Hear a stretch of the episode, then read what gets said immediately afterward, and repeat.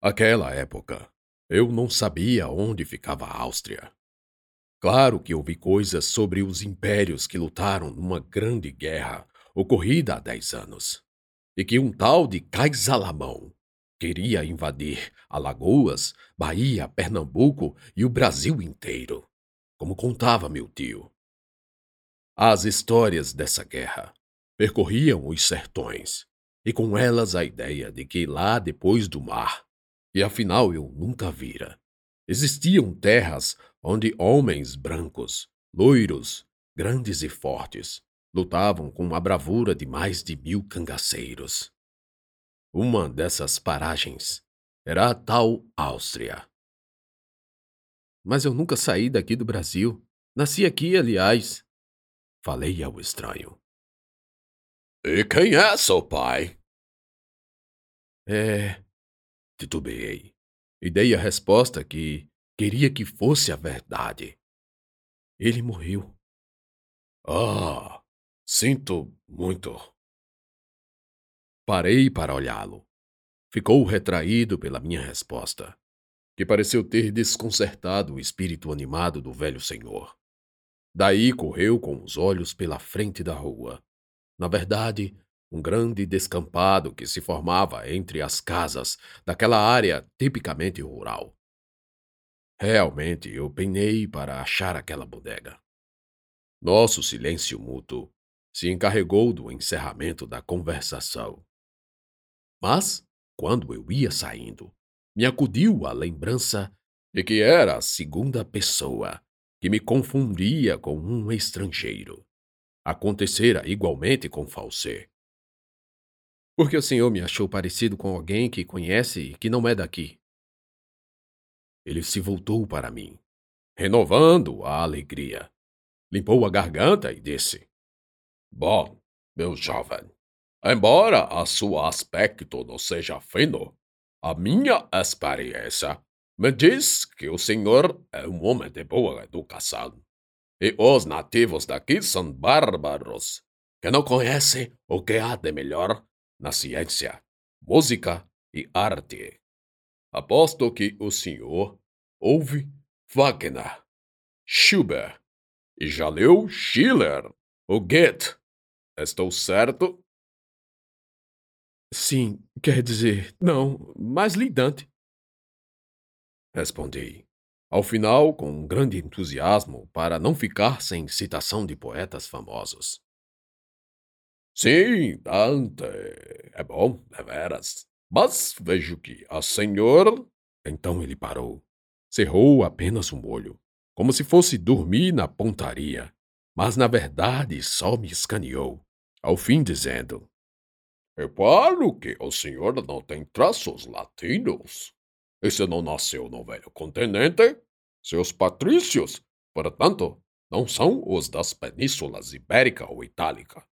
Noto assim que o sangue a correr em suas veias é indubitavelmente germânico. Ele estava bêbado. Percebi pela enrolação da sua língua, ao dar essa última explicação. Algo sem sentido algum. Eu? Germânico? Nasci aqui no Brasil, no interior de Alagoas, e morei na Bahia. Respirei fundo e olhei para a garrafa de bebida sobre a mesa. Ele percebeu. Oh, mas que grande grosseria da minha parte! Não lhe ofereci! Bem, como havia dito, sei que meu jovem não é dado a beber, mas eventualmente deseja esquentar a alma. Senta-se aqui. Ele afastou uma cadeira e, com grande dificuldade, levantou-se para buscar outro copo. Saiu trôpego, trocando passos. Pensei em carregar a garrafa. Faria, aliás, um bem ao homem. Mas aí ouvi do fundo sua voz. A propósito, me chamo Ludwig. Ludwig Schwenhagen. Devo dizer que eu não lembrava que ouvira esse nome, Ludwig.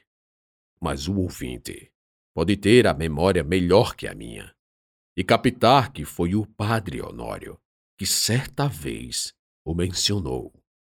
Aqui relatando é fácil de se referir, Mas lá naquele instante, não. Sequer passou pela minha cabeça. E ao ouvir o nome, apenas larguei meu intento de surrupiar a garrafa, pois o velho se aproximava. Qual o seu? Ele perguntou agora de volta. Paulo. Bom, Paulo. Os índios daqui me chamam de Ludovico. Chove na água. Ludovico chove na água. Que absurdo. Mas não ligo. Porque estou tão somente para explorar esse continente e provar minha tese para a Academia de Viena. Ele encheu meu copo, só alguns dedos, e depois continuou. Certamente, Lance von Liebesfeld teria muito que estudar dessas subraças. Você, obviamente, não entraria nas estatísticas. Ora, não, porque loiros de olhos azuis de todo mundo, univos. Daí pensei que pudesse voltar para o acampamento embriagado. Não sei se eu, apenas quente e eufórico, cumpriria com sucesso a tarefa de investir em Ana. Mirei o copo e ataquei. Uma golada só. Desceu rasgando tudo. As orelhas apitaram feito uma sirene de Maria Fumaça. Pense numa cachaça forte. Fiz um tremendo esforço para não chorar lágrimas de ardência, mas não teve jeito. A bicha queimou tanto que meti o copo na mesa de madeira, quase o quebrando. Depois minha boca amargou, como se tivesse bebido fel. Assoprei e a língua adormeceu, formigando. Tive que prender a respiração, porque inalar o ar aumentava o enjoo e a ânsia de vômito. Passei alguns minutos meio travado, enquanto o velho falava sem parar. Certamente não precisava muito daquela pinga para embebedar alguém. Mas o terror da dose era de deixar qualquer um doido, a ponto de quebrar tudo. No súbito me veio a ideia. Tomaria mais uma dose e meteria o copo no chão, forçando o austríaco a buscar outro e ganhando tempo para levar a garrafa. Vá com calma, meu jovem. Ele finalmente disse após perceber e eu quase desfaleci. Queima muito, disse, enchendo o copinho novamente. Ele recomeçou a falar.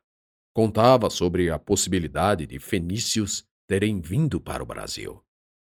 Fenícios foram os primeiros grandes navegadores.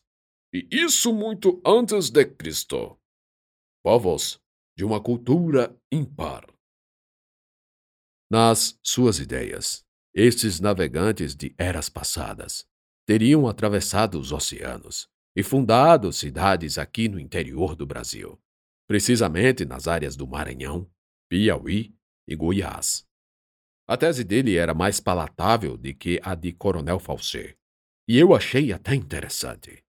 Segundo evidências, que ele dizia tê-las achado. Desenhos em rochas com características de escrita fenícia teriam sido encontrados em pedras nos sertões do Brasil. Serei novamente louvado na Academia de Viena. Enquanto ele falava, eu me preparava para outra lapada de cachaça. Mas aí, me vendo hesitar, ele disse: Meu jovem, dei-me cara essa dose. E afastou o copo de mim, ele mesmo bebendo. Nem fez careta. Se levantou e disse: Vou trazer algo mais palatável para seu paladar. E agora? Pensei. Era só pegar a garrafa, que àquela altura estava com apenas um terço. Mas aí eu imaginei. Ele deve vir com outra bebida. E essa outra deve ser melhor que esse purgante do inferno. Talvez seja melhor esperar. Não demorou. E o velho me apareceu com um copo grande de cerveja. Onde ele arrumou, eu não faço ideia. Vinha espumando, com colarinho da metade para cima, como se ele a tivesse feito fermentar em um barril hermeticamente fechado, a ponto de sair muita, mas muita espuma. Eu mesmo a preparei para uma ocasião especial. Prove. Me ofereceu. Mas antes que eu levasse a caneca à boca, ele me interrompeu. Encheu o copinho dele para brindar. Prost! Eu repeti um prost estranho e bebi um pouco da cerveja. Muito mais tragável que a cachaça. O colarinho deixou uma marca branca em meus parcos bigodes, o que me fez limpar com o dorso do braço. O sabor era realmente agradável. E isso me deu a ideia de talvez levar para Ana a cerveja no lugar da cachaça. Por que não? E por que não a comprar? O senhor é o dono desse lugar? Eu? Não, não. Tenho apenas alguns privilégios. Mas por qual razão perguntas? É que eu queria levar muito essa bebida para uma amiga minha. Ah, meu jovem, você não perde tempo. Ele riu sonoramente alto. Em outra ocasião, eu ficaria com vergonha, mas o efeito da primeira dose depressa me desarmava de freios inibitórios. Aproveitei o ensejo cômico e tomei outro gole de cerveja, para rir também. Rimos um para o outro. Fiz isso sem limpar meu bigode branco de espuma. Nesse instante, em que abrimos os dentes reciprocamente, ele arregalou os olhos de repente, e de uma forma um tanto estranha. Pareceu ter visto um fantasma. Alguém de vidas passadas. Eu voltei a ficar sério com a mudança da expressão. E quando ia limpar a boca, ele segurou no meu braço, rápido como um ninja, apesar da nítida embriaguez. Herr Edward Block. Não entendi. Vias está em fada. Ele murmurou a frase, enquanto ainda agarrava meu punho. Obviamente não entendi pela segunda vez. E diante da minha mudez, ele me indagou em português. Quem é seu pai? Já falei que ele morreu. Respondi, tentando puxar de volta meu braço, mas ele o mantinha preso, a sua garra forte feito um tenaz. Quem era? Dessa vez ele não se constrangeu por continuar perguntando sobre o suposto morto. Não conheci. Respondi e puxei outra vez. Então ele largou e ficou em silêncio. Depois perguntou: Você é judeu? Mais uma questão, e com uma entonação nada amável. Claro que não! exclamei. Não deixava de ser verdade. Então o velho se recostou na cadeira. As perguntas, a tensão, o rosto vermelho e enrugado dele, tudo contribuiu para pousar em nosso meio uma nuvem de desconfiança. Por outro lado, eu não fazia ideia das razões daquela reação. O som do vento, roçando no capim, e o murmúrio do riacho atrás, gaivotas e outros pássaros em seus cânticos vespertinos eram as únicas coisas que ouvíamos. Preciso ir, falei. Me levantei e pensei no que ia dizer a Ana quando voltasse embriagado, sem entretanto levar nada para ela. Quanto é a cachaça? Falo da garrafa inteira. Pelo menos o resto dela. Pode levar, ele disse com frieza, empurrando o casco de cachaça para meu lado da mesa. Não precisa pagar. É um presente de um conterrâneo. Eu ia repetir, insistir, clarear bem que não era nenhum austríaco, mas deixei para lá. Já estava com a garrafa e me satisfazia não só com isso, ainda mais sem precisar pagar. Me despedi e saí.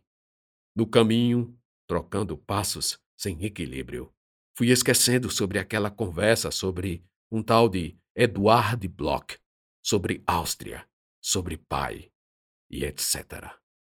Para mim, meu pai estava morto. E aí, pessoal, meus amigos e minhas amigas de todo mundo, tem gente que ouve de todo lugar do Brasil. e de todo lugar do mundo. É, eu tenho orgulho de dizer isso. Bem, estamos chegando ao final da primeira temporada. Eu vou dar uma pausa, vou começar a narrar outro livro pequeno e depois eu volto para o Era uma vez no Nordeste. Se você ouviu até aqui esses 40 episódios, eu tenho só a agradecer a você. E sei que você está gostando, sei que você gostou se chegou até aqui. E digo mais, você não perde por esperar mais um pouco. Esse último episódio, cheio de mistérios. é, cheio de mistérios. Você pode procurar no Google quem são esses personagens. Eu vou colocar o nomezinho aqui na descrição, Eduardo Bloch, né? Ludovic Chauve na Água, que é Ludovic Schauvenstein. Eu não sei falar muito bem, tentei falar umas três vezes aqui quando fui narrar, né? Você só escuta uma, mas eu errei um bocado mas são personagens históricos, verdadeiros, que existiram. Eu não vou colocar muita coisa, vou colocar só o nome, e aí você, se você quiser se encarregar de fazer sua tarefa de casa e misturar junto com o enredo e o personagem histórico, você vai fazer a sua tarefa de casa e imaginar o que pode ter acontecido. Beleza? Foi um prazer imenso estar aqui esse ano inteiro, desde março que eu venho narrando, gravando, é, escrevendo. Era uma vez no Nordeste, Crônicas de um Mentiroso. E eu só tenho a agradecer. Beleza? Não percam o próximo episódio, né? O próximo livro. Tá ótimo, excelente. E até mais.